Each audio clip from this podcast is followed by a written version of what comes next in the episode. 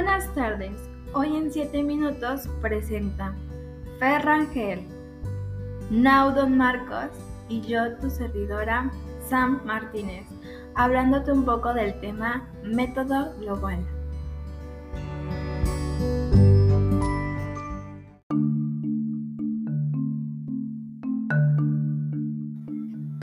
Este método es conocido también como método de oraciones completas y métodos de Crowley.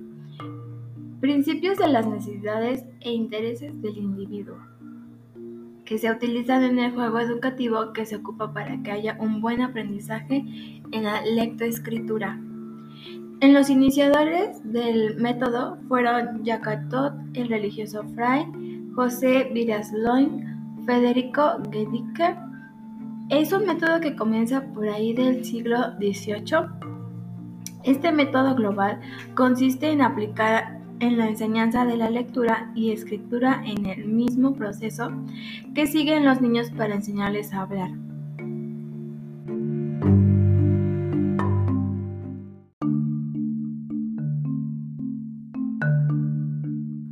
Las etapas del método es la duración, amplitud e intensidad de las mismas que dependen del grado de maduración total.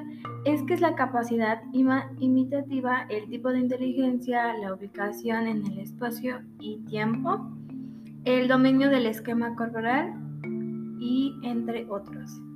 Se debe de tener en cuenta que el estado sociocultural de la familia y los medios audiovisuales, bueno, modernos al momento de seleccionar los centros de interés, las oraciones, frases o palabras que servirán para la enseñanza sistematizada de la lectura audiovisual y de la lectura simultánea.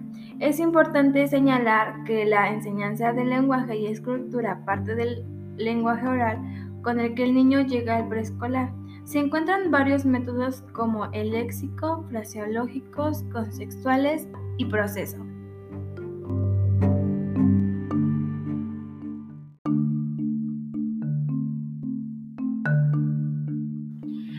Los léxicos se refiere a que los niños o las niñas no pueden descifrar ellos solos las palabras que se encuentran por primera vez y los contextuales tienen ventajas y desventajas. Una de las ventajas es que es el interés que el texto y los comentarios sobre el mismo pueda tener para los alumnos.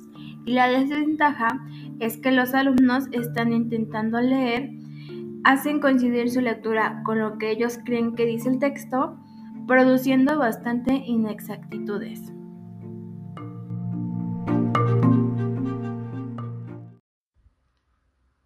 Muchas gracias compañera Sam. Como bien lo dijo, yo les hablaré acerca del proceso de este método global y se distingue porque se siguen una serie de etapas. Cada una comprende diferentes actividades el estudiante debe dominar dependiendo de la etapa en la que se encuentre. Supone la lectoescritura como resultado final. La comprensión, la imitación, elaboración y producción son las cuatro etapas que comprenden este método, cada una con características distintivas y actividades de acuerdo a lo que se ejercita. La primera etapa recibe el nombre de comprensión y ahora te hablaré de actividades que se pueden poner en práctica para desarrollar la habilidad del alumno. Número 1. Una de las actividades que podemos hacer es poner letreros con el nombre de los objetos que hay en el salón. Incluso también es de ayuda colocar el nombre del niño sobre su pupitre, en la entrada de molde, para facilitar la lectura y escritura del mismo. Actividad 2. Esta parece un juego, consiste en dar tarjetas con órdenes que posteriormente el alumno tiene que cumplir. Por ejemplo, ponte de pie y el alumno tiene que ponerse de pie. Tercera actividad. Colocar el calendario que solo tiene los días y las fechas, las palabras adecuadas al tiempo como caluroso, frío, lluvioso, etc., pues de esta forma lo utilizará de acuerdo a la realidad. Y 4. Revisar el avance con ejercicios y juegos que el maestro invente. Se trabajará la correcta lectura y pronunciación de las palabras conocidas. Por ejemplo, un niño presta palabras en fajitas de cartulina y el otro las lee. La segunda etapa corresponde a la imitación y de la misma forma que la anterior te dejaré actividades correspondientes. Número 1.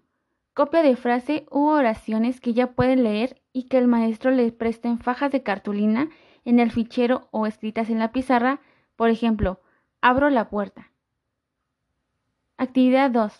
Formación de frases u oraciones nuevas con las palabras ya conocidas. En cartoncitos, en el fichero o en la cartelera, estas serán dictadas por el maestro. Actividad 3. Escritura de palabras, frases y oraciones estudiadas y conocidas que les dicte el maestro o la maestra. Actividad 4. Complementación oral y escrita de oraciones incompletas que les vaya presentando. Por ejemplo, el maestro escribirá mi mamá y luego será turno del niño. Este deberá complementar la oración con lo que se le ocurra. Por ejemplo, mi mamá es muy bonita. Actividad 5.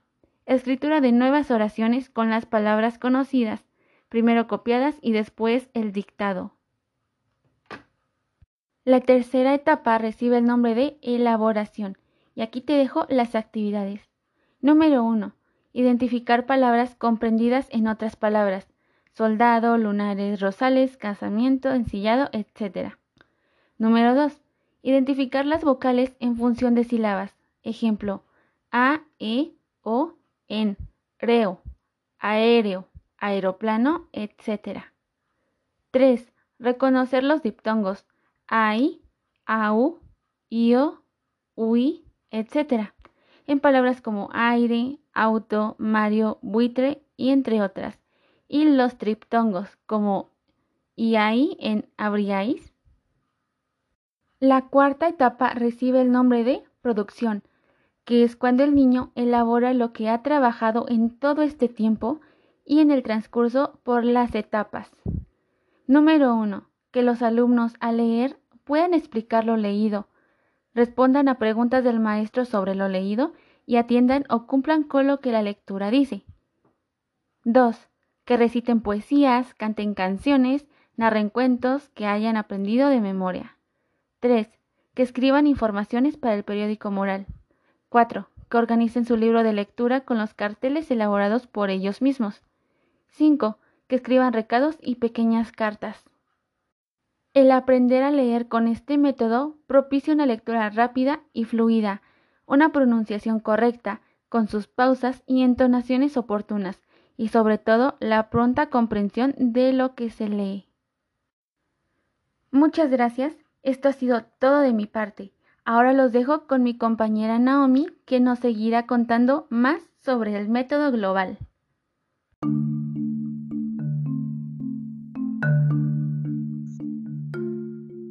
Por último, el requerimiento del método. El docente debe manejar los requerimientos específicos del método. Debe saber sobre psicología infantil, psicología del aprendizaje y sobre las leyes del aprendizaje. Además, es importante evidenciar que exige atención individualizada. También se necesita de mucho tiempo para que exista un aprendizaje total. Por otro lado, se debe tener un amplio espacio para el resguardo de los materiales necesarios y tenerlos en el salón de clases a la mano. Por último, debe existir una aproximación entre el hogar y la aula, contribuyendo a un fácil desarrollo del método. Es indispensable para el docente que haga uso de estas herramientas mencionadas, porque así tendrá mejores resultados en el proceso de enseñanza. Las desventajas del método a pesar de seguir en proceso de comprobación, se pudo observar que puede ocasionar dislexia a las personas que se les aplique. Gracias.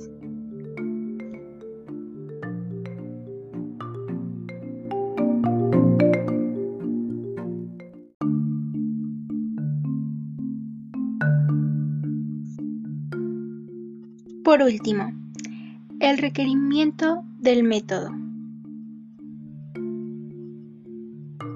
El docente debe manejar los requerimientos específicos del método.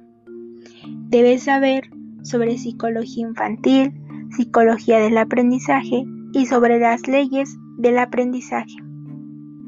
Además, es importante evidenciar que exige atención individualizada. También se necesita de mucho tiempo para que exista un aprendizaje total. Por otro lado, se debe tener un amplio espacio para el resguardo de los materiales necesarios y tenerlos en el salón de clases a la mano.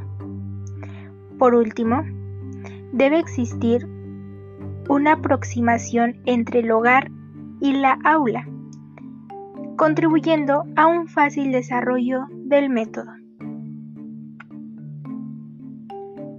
Es indispensable para el docente que haga uso de estas herramientas mencionadas, porque así tendrá mejores resultados en el proceso de enseñanza. Las desventajas del método, a pesar de seguir en proceso de comprobación, se pudo observar que puede ocasionar dislexia a las personas que se les aplique. Gracias.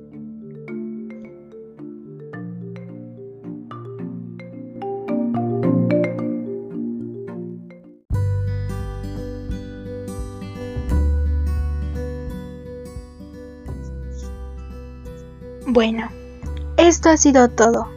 Gracias por acompañarnos en este su programa 7 minutos.